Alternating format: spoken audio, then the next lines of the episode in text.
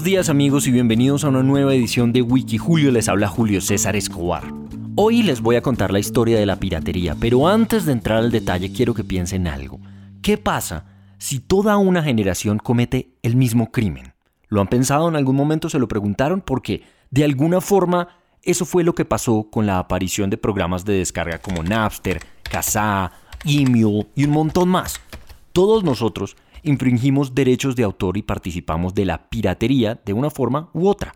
Algunos entendiendo mejor que otros lo que estábamos haciendo, pero lo que sí estoy seguro es que ninguno de nosotros sabía el delicado operativo que existía detrás del proceso de piratear un disco. Las organizaciones que existían y que competían entre ellas por obtener la exclusiva de un disco antes de su lanzamiento oficial, o la plata que se perdía en eso, ¿no? El prestigio que buscaban, y todo bajo el anonimato que permite el Internet. Esta es la historia de la piratería, que es toda una novela de policías y que debe empezar con el nombre Bernie Lydell Glover, fanático de la música, fanático de la tecnología y quien un día, aprendiendo del mundo del Internet, de los formatos de compresión y de las salas de chat, terminó uniéndose a un grupo llamado Rabid Neurosis Crew. He was part of a gang. The gang was called the Rabid Neurosis Crew. They were one of the pioneers of MP3 piracy, and they grew into being the largest and by far the most sophisticated piracy group in history. And really, they, they pirated something like 25,000 albums over the course of their reign of terror from 1996 to 2007. Glover was a part of that ring. He was the most important asset they had, but he was not the ring leader. Ese es Stephen Witt, autor del libro ¿Cómo dejamos de pagar por la música? o How Music Got Free. Me encanta el título porque sugiere no solo cómo la música se volvió gratis, que es lo que traduce muy literalmente, sino también cómo liberamos la música. Pero bueno, lo que dice Stephen Witt es que Bernie Lydell Glover era parte de la plantilla de Rabbit Neurosis Crew. Ellos llevaban haciendo esto desde el 96 y fueron unos de los pioneros de la piratería en MP3 y crecieron a convertirse en el mayor grupo pirata de la historia y el más sofisticado. Piratearon algo así como 25.000 discos en su reinado de terror. Glover era una parte muy importante, pero ojo, él no era el líder. Ese dato se los cuento más adelante. Lo que pasa es que Bernie Lydell Glover fue muy importante porque él trabajaba en una planta de Polygram en Kings Mountain, Carolina del Norte, una compañía que fabricaba compact disc. Bernie un día fue a la casa de un amigo a una fiesta y empezó a escuchar música de artistas que él conocía, pero eran canciones que todavía no habían salido al mercado. Y se preguntó cómo pasó esto. Pues su amigo estaba sacando discos de la planta, a pesar obviamente que todos los empleados firmaban contrato y eso obviamente no estaba permitido, era ilegal. Pero algunos se las arreglaban para hacerlo. En esa planta Bernie conoció a quien se convertiría en su amigo y aliado en crimen, el señor Tony Dockery. Glover, que como les dije al principio, era un gran fanático de la tecnología, había comprado un computador de unos 600 dólares en el que podía quemar música y hacer mixtapes y se las vendía a sus amigos. Nada enorme. Se demoraba unos 40 minutos en tener listo un CD, uno nada más. Entonces en un momento Glover empezó a vender discos que se filtraban, por decirlo así, de su trabajo y tenía acceso a artistas como Brian Adams, como Sheryl Crow, pero su público, el que le estaba comprando estos discos que él guardaba en el baúl de su carro y que vendía en la calle, no es que estuvieran detrás de esos títulos, ellos querían a Jay-Z y él no los tenía aún. Aquí se empieza a gestar la tormenta perfecta. Una que termina hundiendo a la industria de la música, porque resulta que Glover siguió alimentando su interés en la tecnología y la aparición del Internet le abrió un nuevo mundo que trajo consigo los salones de chat. Y él y Tony, su amigo del que les hablé más temprano, se volvieron adictos. En esos espacios virtuales, ellos llegaron a descubrir grupos que compartían archivos piratas de programas, softwares e incluso música. El 10 de agosto del 96, uno de esos grupos que se llamaba Compress the Audio lanzó la primera canción oficialmente pirateada. Fue Until It Sleeps de Metallica. Glover, como muchos de nosotros, empezó a descargar canciones en su hard drive y construía un repertorio. Lo que sí hizo Glover, que nosotros no, fue invertir como dos mil dólares en equipos para quemar CDs y los vendía. Pero en estas salas, y moviéndose en el bajo mundo del Internet, Glover dio con Rabbit Neurosis Crew. y se unió a ellos. Glover es un tipo muy inteligente. Él sabe que está vendiendo CDs quemados, pero también empieza a entender la virtualidad, el mundo digital. ¿Y quién quiere un CD en físico ahora? se pregunta él. Porque, ojo, en esta comunidad participaban varios alias, varios anónimos.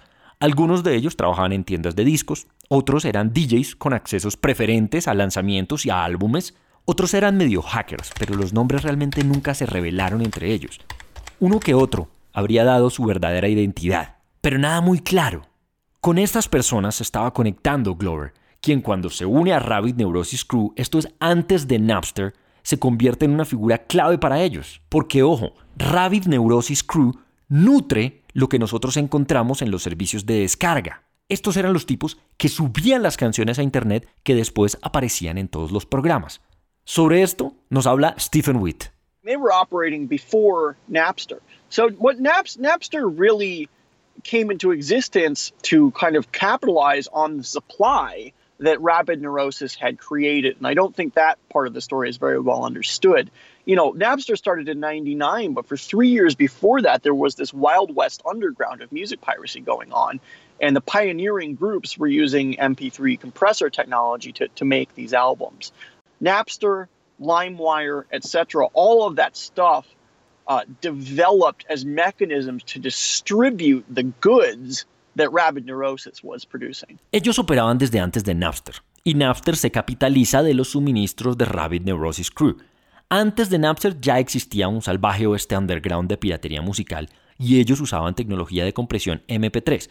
Entonces Napster, LimeWire, todos fueron mecanismos en los que se distribuyeron lo que se había creado desde Rabid Neurosis Crew, las canciones y los discos que ellos se conseguían.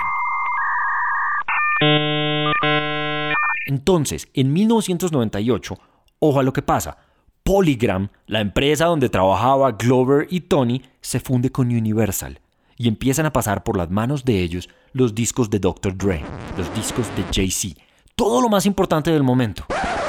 Además, la industria de la música estaba en un auge increíble. Estaban vendiendo CDs a 14 dólares cuando costaba 2 producirlos. Escuchemos un poquito más de Stephen que nos habla de esto. But the irony was that then there these chokeholds at the factories, all of the music had to go through one thing.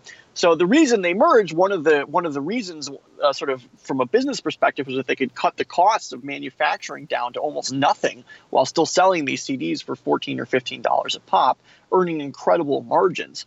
The irony is that it put all of this music in the hands of one incredibly leaky factory worker, right?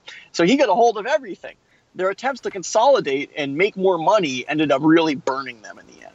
Ojo, él dice, la razón por la que las disqueras se fusionan es para reducir costos de manufactura a casi nada y aún así vender los discos por 14, 15 dólares y ganarles un margen increíble. Lo irónico es que la música estaba pasando por las manos de alguien con muchas fugas. Entonces, los intentos de las disqueras de consolidarse por ganar mucha plata los termina quemando. Y es que los discos eran caros, la música en físico era carísima, sigue siendo muy cara. Y con la llegada de la era digital, estamos hablando puntualmente de Internet, y además los formatos de compresión, MP3, MP2 y todo eso, las cosas estaban cambiando. Y la industria no sabía qué hacer no estaban preparados y también estaba el tema del negocio, de la codicia y bueno, ¿qué hacemos? Polygram decide que es hora de luchar la piratería porque los CDs tenían que estar saliendo de su planta. Eran los artistas de ellos. Entonces instalaron un nuevo sistema de seguridad y empezaron a hacer cateos al azar a los trabajadores. Estaban haciendo de todo.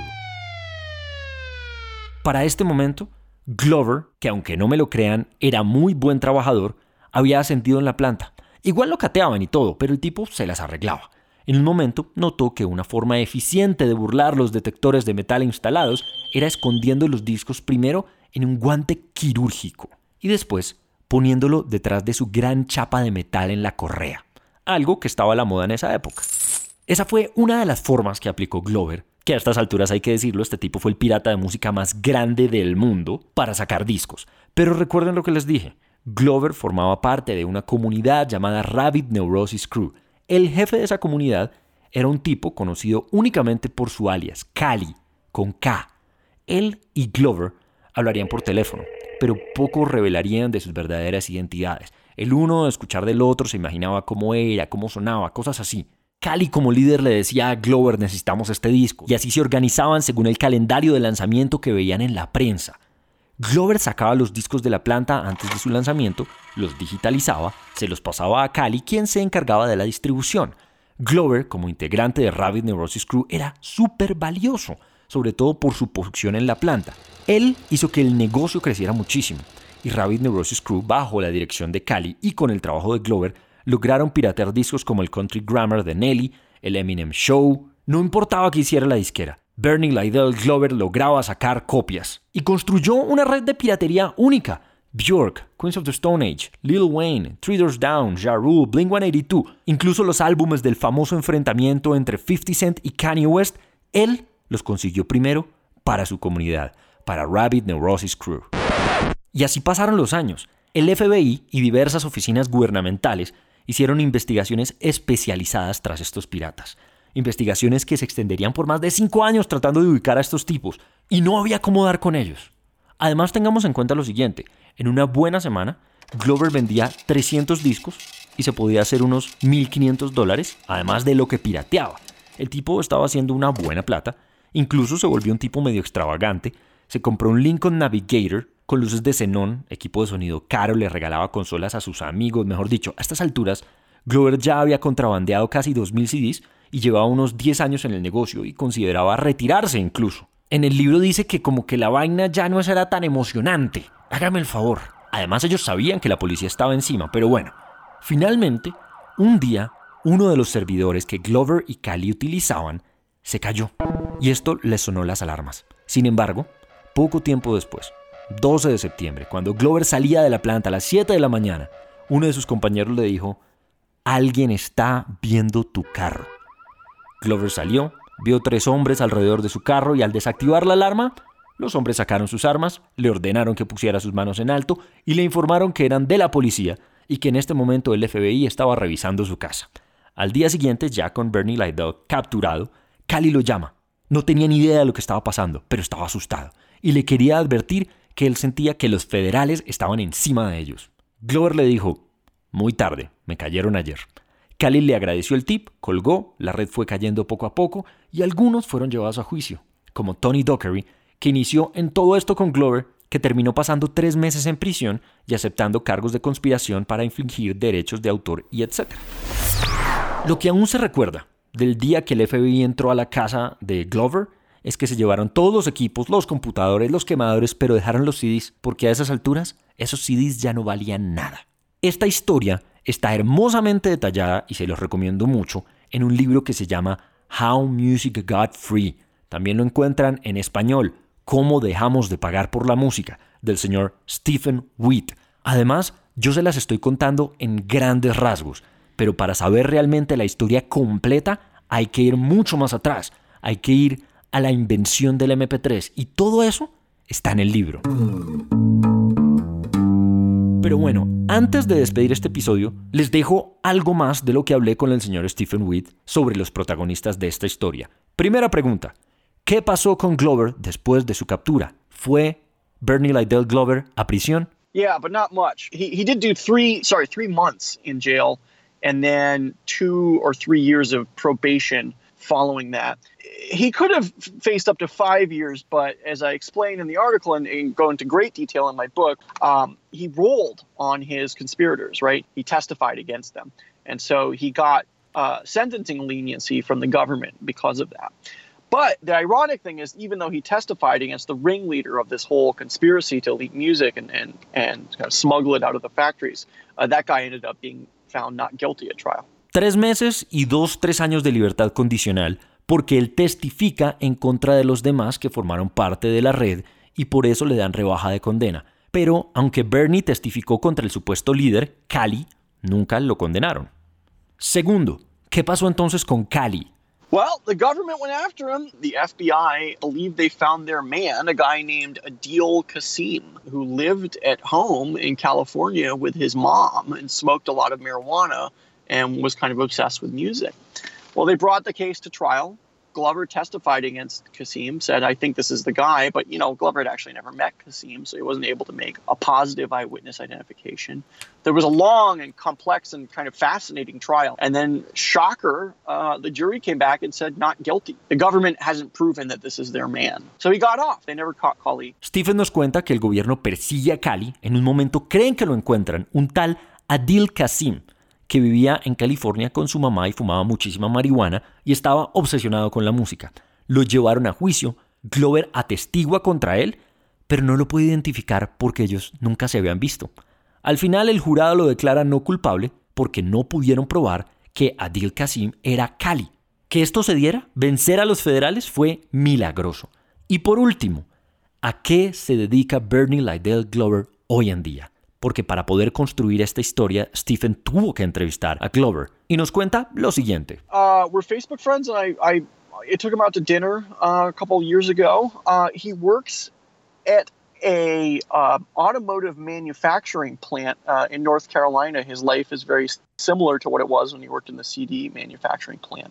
Um, he is a maintenance man. Uh, they make trucks. He's part of a union.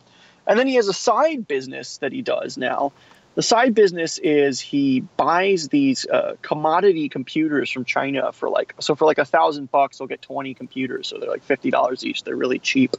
Uh, he wipes the Windows operating system off of them and installs something either called Popcorn Time or more con- commonly something called Kodi, which is an open source uh, Linux based uh, kind of home theater platform. And then he sells these to people, and the people who buy them hook them up to kind of pirate shadow Netflix streaming sites. So he thinks what he's doing is legal now because he's not actually providing the streaming, he's just selling the box that permits you to do this.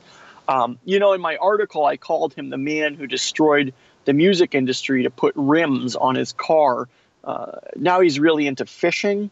Uh, so he's the guy who's destroying the cable television business uh, to buy a pontoon boat. Bernie Lydell Glover trabaja en una compañía de autos muy parecido a cuando trabajaba en la planta de discos y tiene un negocio en el que compra computadores a China muy baratos, los blanquea y les instala una plataforma tipo teatro en casa y los vende y con eso la gente puede piratear sitios de streaming. Ojo, él cree que esto que está haciendo no es malo porque él no está pirateando las cosas solo vende los aparatos con los que se puede piratear algo. Entonces Stephen nos cuenta que antes Glover era el hombre que destruyó la industria de la música para poner unos rines de lujo en su carro. Ahora es el hombre que destruye la industria del streaming para tener un bote de pesca.